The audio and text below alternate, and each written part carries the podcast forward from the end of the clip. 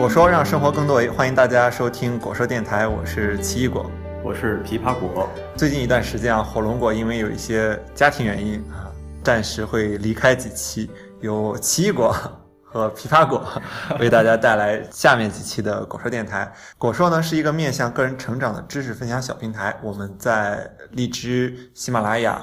等各个平台网站上，包括 Podcast 都有内容更新。我们还有一个自己的网站，现在是果说点 TV，大家也可以登录我们的网站收听我们的节目。过去的几个月，大众的话题都围绕着北京，围绕着我们的教育学区房，一直到是雄安这一块新区，都围绕着这块地方。就关于北京，关于北京人这个身份啊，就一下子变得非常炙手可热。对对对。有一次，我记得那个看一个报道，就说这个雄安新区刚成立的时候，有人打出了横幅嘛，类似于我们都是特区人，类似于这个，一 一下子身份全变了，全变了。对，嗯，所以说我们这期想跟大家聊一个话题，叫谁才算是北京人？对，谁才算是北京人？就有这么一类人。枇杷果之前写了一篇文章，然后里面专门转载了一个呃新闻，他介绍了这么一个呃女士，她每天住在廊坊。坐这个高铁上下班就四个小时啊！当然，她这也是因为她她的老公的公司响应了这个号疏疏解疏解人口人口疏解产业的号召，那公司迁到了迁到了河北，哦，记错了是沧州，嗯，迁到了沧州。沧州也好，廊坊也好，都是河北地区了，其实离北京还是有相当远的距离。对，不光是这些地区啊，像在北京周边啊，都是河北的，像。燕郊地区啊，嗯，固安地区啊，其实有大量的这样的居住的人，每天在北京上班啊，对，往返通勤可能都得在四个小时以上。嗯，你觉得他们算不算北京人？啊，先说从我们规划的口径算不算吧？规划的口径很简单，就是不算了。就如果我们说这个常住人口，哎，从各种人口统计口径上啊，大多数情况他们都不算。比如说，除了这个。常住人口像我们经常用的数据啊，像人口普查，嗯，是吧？他得看你的居住地嘛，嗯，像基本上这个户籍，就像有时候也会有公安局的那种调查，嗯，户籍时候他也是看你的这个户籍所在地，甚至有时候看流动人口，他们都不算在内，因为流动人口有时候也是看你这个居住嘛。现在在这种所有的统计口径里也好，他们其实和那种来北京旅游的人区别不大，没什么区别啊。就是天天来旅游，但他们在这儿创造 GDP 啊，对，创造产值，旅游也创造产值。呃，但是你把这类人是怎么理解呢？他到底是一个身在外地的人，然后每天来北京旅游一趟，还是说他其实本来应该是一个能在本来应该是一个能在北京工作同时居住的人？然后因为这个房价或者其他的种种原因，对，有一些是房价的原因，还有一些是买房政策的原因，是吧？就你没有户口啊，那你没有北京户口，很多时候也就认为你不是北京人，即便你在居住，是吧？当然，我们刚才聊到的这些通勤、长居通勤的人，很多时候可能确实是因为没有北京户口，或者是因为没法去买房，才迫不得已。当然，也有一部分是可能觉得在北京高房价嘛，嗯，有压力才这样买。这一部分人，他以后会越来越多吗？哎，这是一个好问题。可能从政府的角度来看，它其实是两种模式。如果是我是想要去服务一波人的话，那理论上说，我应该把他们在规划呀，包括在一些治理上，我应该包含进来，算进来，算进来。因为为什么说这样说呢？很多时候，这个城市的规划，包括设施的配比，它是按照人口规模来的。嗯，不算他们的时候，你的这个平均配比就少嘛。但确确实实，他们大多数时间都是在城市里的。对对对。那其实就相当于人均资源就不足了嘛。如果是本着一个以人为本的一个思路的话，哈，那有可能是我我我需要把他们算进来，因为他们确实是在这个城市之中生活。嗯，但是呢，现在的一个方针和政策，大城市都在疏解人口。我如果是站在一个更高层次的以人为本，假如说，假如说他们怀着一种这个城市更多人对这个城市已经整体都不好了，嗯，所以我才要为为了大家着想，你们就别来了。站在这样一种大的这个角度看，然后他他又觉得。控制人口是必要的。你仔细推演推演，会得出一个结论啊。大城市都有集聚效应嘛，包括辐射的作用，大家都想来在北京、上海啊这种，包括广州啊集聚。嗯那你中心城或者你这城市中心要疏解人口，那去哪儿呢？这环北京也好，环上海也好，甚至环广州也好，肯定这类人会越来越多。对啊，就是极端一点，可能你北京不让待了，那贴着北京这个边界线，可能会有越来越多的人。对，住一圈呗。前阵子限购好像连那连这个环北京都一起限了。一方面城市要集聚，要发挥它的规模效应；另一方面，它这个要疏解人口。那如何去理解这些人口的流动啊，包括这种公共资源的配置，还是挺有意思的。就是什么样的人才算是北京人？然后我们就看到了这个奇异果最近的这个研究啊，要顺带着也是要顺带着安利一下，啊，就我看了还是很有想法。就他通过这个经济的联系的密度，还是界定了这个新的这个城市的这个范围。就在他的画的这张图里面，北京就作为一个活动的城市的这个北京，它的范围是超过了它的呃那个行政边界的。东边有燕郊包进来，南边有固安，其实都是包进来。啊，对对对对对，就是渗透出去，包括廊坊都是包包裹进来。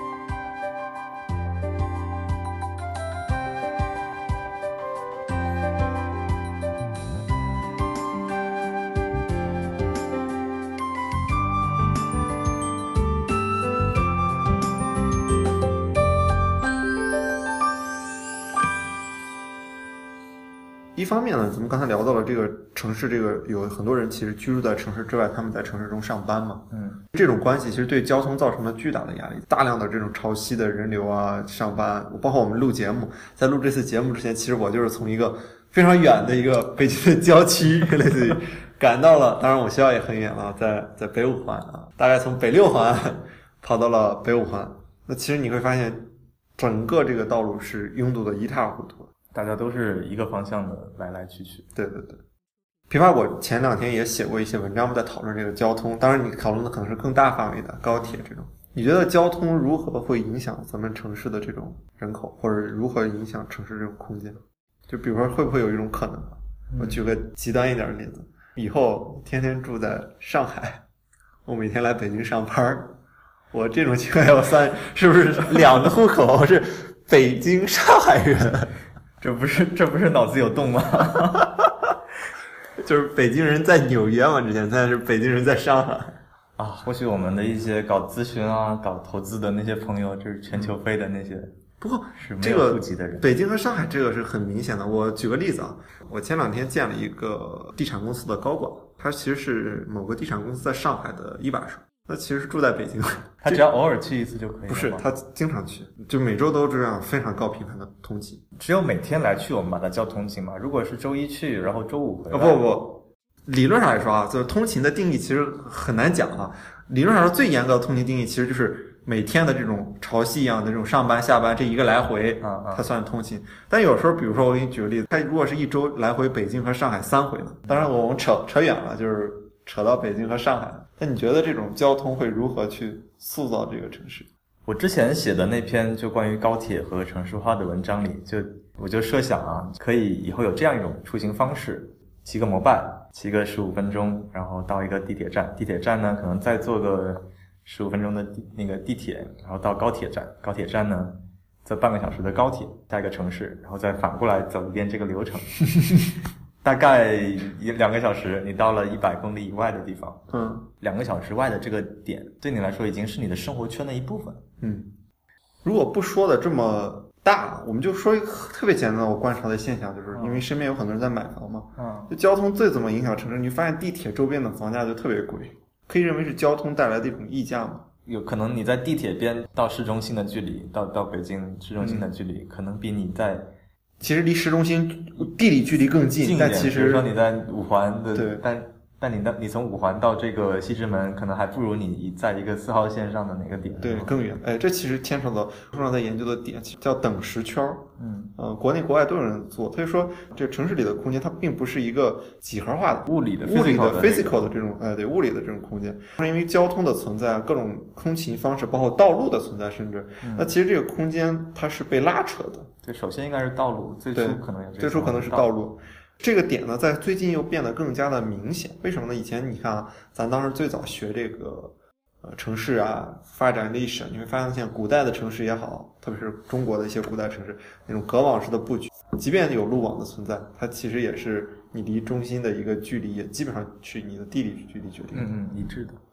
但现在呢就不一样，咱们随着这种交通方式的改变，那可能我开始出现了，比如说快速路啊，或者各种不同等级的道路，那其实这种距离就被先被道路拉扯了一次。嗯，那更明显的，其实最近其实就是说白了就是地铁，嗯，有的时候还有是公交站点，但地铁是最明显的。地铁因为速度快，然后你在某种程度上就相当于对空间的拉扯会更明显。对，明显发现这个地铁的在空间上的一个溢价会更高。就相当于你就离市中心更近了。对，你住在一个不光是市中心，你离城市中任何一个角落都更近啊，因为你加入了这个网络。所以说，你看为什么会形成一些商圈？现在很多商圈其实也与交通很有关系了。嗯，有可能是因为先有了商圈，再修了交通啊，互相促进。但北京也好啊，很多全国其他地方也好，基本上那些商圈也都是交通非常便利的地方。对，如果是以日本或者香港的那个情况的话。它本来商圈就是跟着地铁打造的，对，它叫那个叫 T O T O D 嘛，就是它它得那个地铁站附近的地直接就批给了这个地铁公司，他要卖这块地来收回成本，这个吸引力所以既来自于地铁，又来自于这个围绕地铁建造的这个商圈。商圈，嗯，我不知道你有没有去过，或者在稍微长一点的时间待过那种中小型城市，甚至比如说三线以下的城市。对我，我印象很深的是我在顺德待了一个多月，然后在那一带，就顺德也算大地方，呃，小城市，小城市，但是发达地区的发达地区，对，它它离这个广州其实只有五六十公里，呃，不到不是，就就几十公里，二三十公里吧，高铁就十五分钟，然后开车的话就半小时，它是发达到就是它那年的 GDP 是两千五百亿吧，南宁的 GDP 也就是两千多三千亿，就它是一个。特别发达的这个小地方，百强，你当年是百强县，我在那体会到的生活啊，就理解了什么叫那个美国西海岸人民的那个湾区湾区的生活是什么样的。就他们那儿那个公路就是四通八达，开一个小时，你既可以到广州，也可以去香港，就是你可以去广去澳门赌一把，就是再去香港吃个宵夜，就这种感觉。就他们那的人的生活，就是说去哪就去哪，生活在一个非常广阔的这个平地平原上。嗯。它的高铁已经是织的密密麻麻，基本上十公里的间距，横竖横竖这么这么铺，一家人就有三辆车，就就一人一辆车，基本上，充分过上了那种自由的这种小生活。我觉得所谓湾区，现在现在讲粤港澳大湾区啊，就不是说的是什么什么产业多么多么牛，而是说它可以让人就是。活得很惬意，很自由，然后很开阔。你这个就是说到了美国这西海岸，包括说到了这个大中国想要打造的大湾区啊，这可以引出我们今天的第三个话题：地理决定了，还是其他的要素决定城市的发展也好？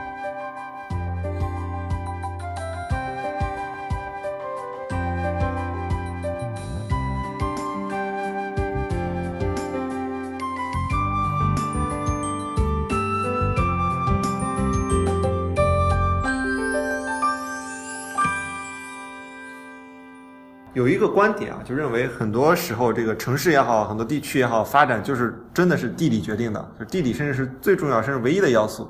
像你刚才讲到美国西海岸和东海岸，其实美国真正那么广袤的土地上发展起来的地区不多，可能就是西海岸和东海岸，它中间还有一个中间还有一个芝加哥啊，一个袖带。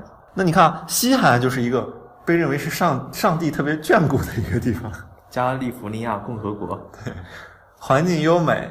然后自然条件非常的好，然后气候温和，临临着太平洋，嗯，就特别好。中国也是，中国其实为什么最早发展起来的都是这些东部沿海地区？很多人统计过嘛，就是世界上可能发展起来都是这种温和的，嗯，靠海的，嗯。你怎么看待这个地理决定的？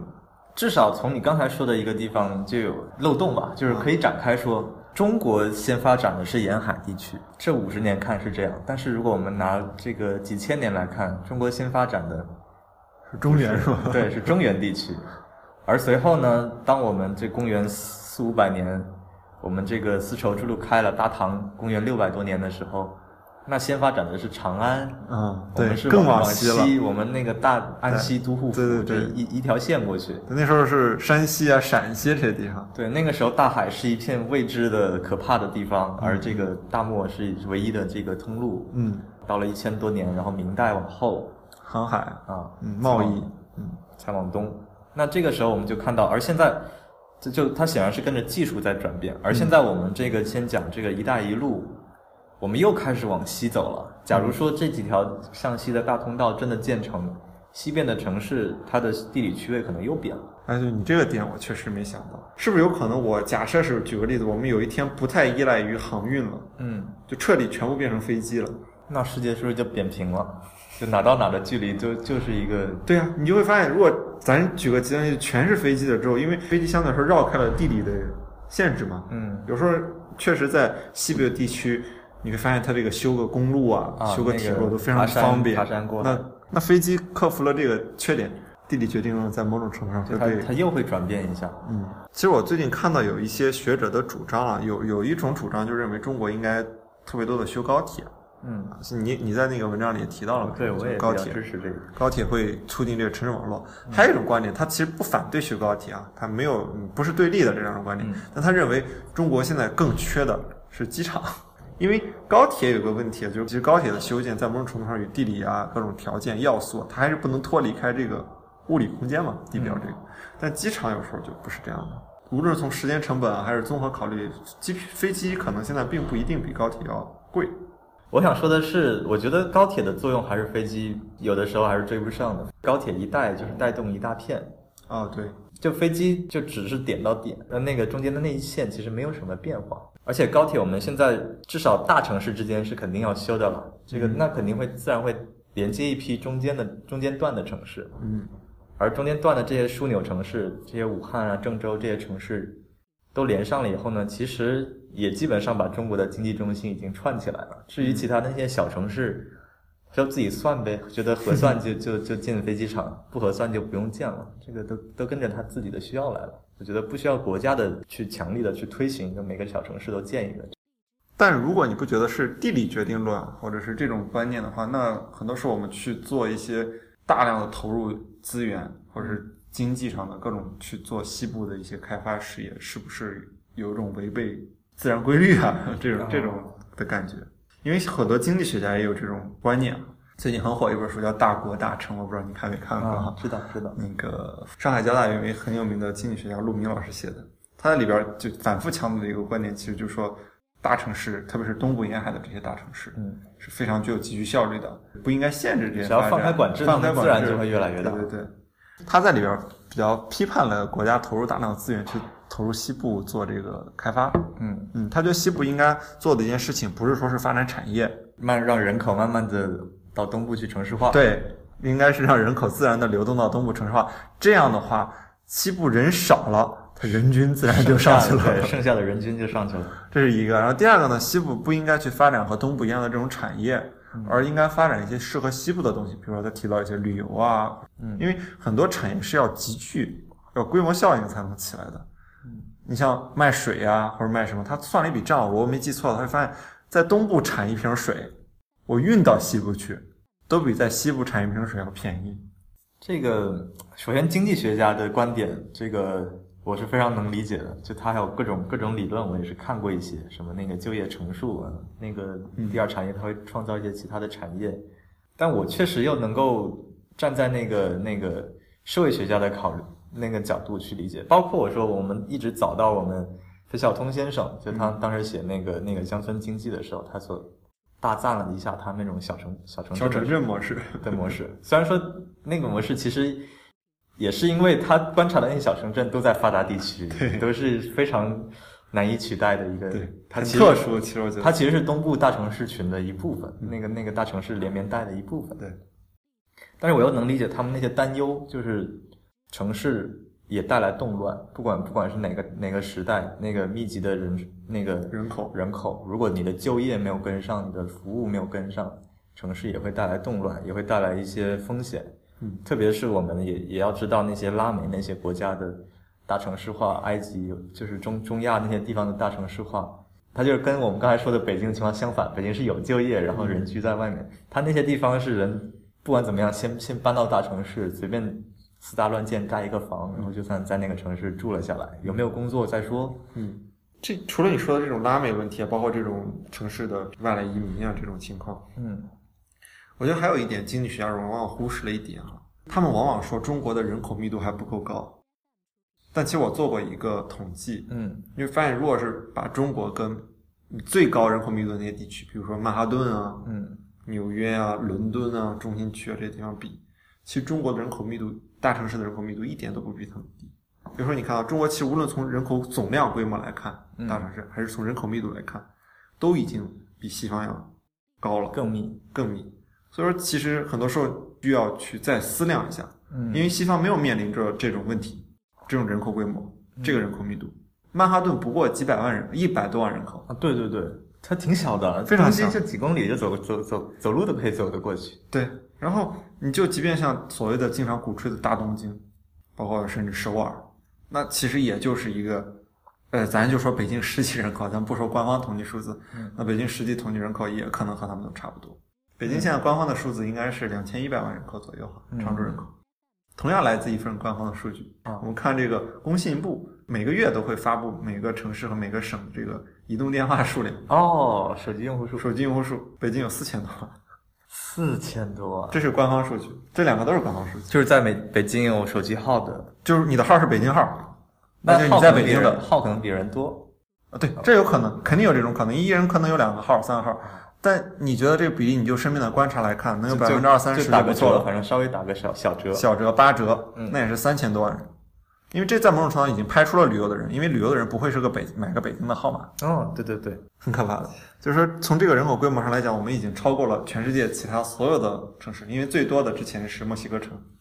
其实也跟这个统计口径有关。纽约，如果你真的去统计它那个纽约纽约市这个这个小小的市的话，就是几百万人。几百万人，小几百万人，就即便是纽约的大都市区 （metropolitan area） 也不过一千万左右。对，美国它都有很多很多这个层级，分别是最小的城市和更大的一个连绵区，甚至更大的这个城市化地区。对，我们在说中国的时候，其实这几个概念也是也是混在一起用的。嗯，或者说中国有一个好处，当然这个好处既是好处又是不好处啊。嗯因为中国基本上大家说城市其实都是行政区嘛，啊，这是它的好处，就是概念上相对比较统一。啊 因为你在这儿你说纽约，你其实很难定义，有人可能认为就是曼哈顿、还有我住长岛，我住那个 Queen、Brooklyn，是 Brooklyn 不是纽约？对。然后，但是你在中国基本上就是一个一一个一个行政区啊了。，就我在我在这个是怎么讲了？你北京，你不在北京这行政区划里住，你贴的再近，你也不是北京人，是吧？啊，或者说我在顺义，我也能说我是北京人。对，昌平也可以，昌平就是昌平名媛嘛，有时候。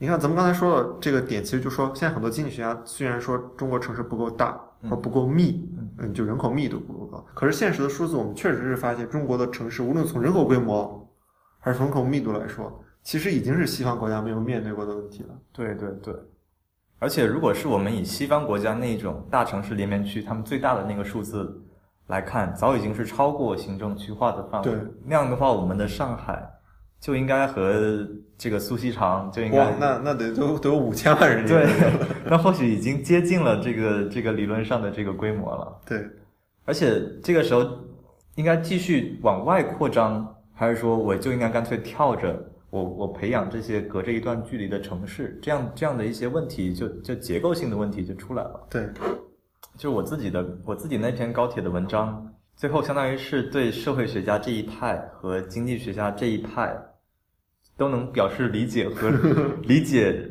但是又觉得 确实都都是失之于片面，然后也在想有没有更好的解。你看，但是其实现在网上经济学占了主流的地位。不不不，社会学家其实从来都是与这个行政管理、与这一块、与实权、与实际的这这个执行者更接近。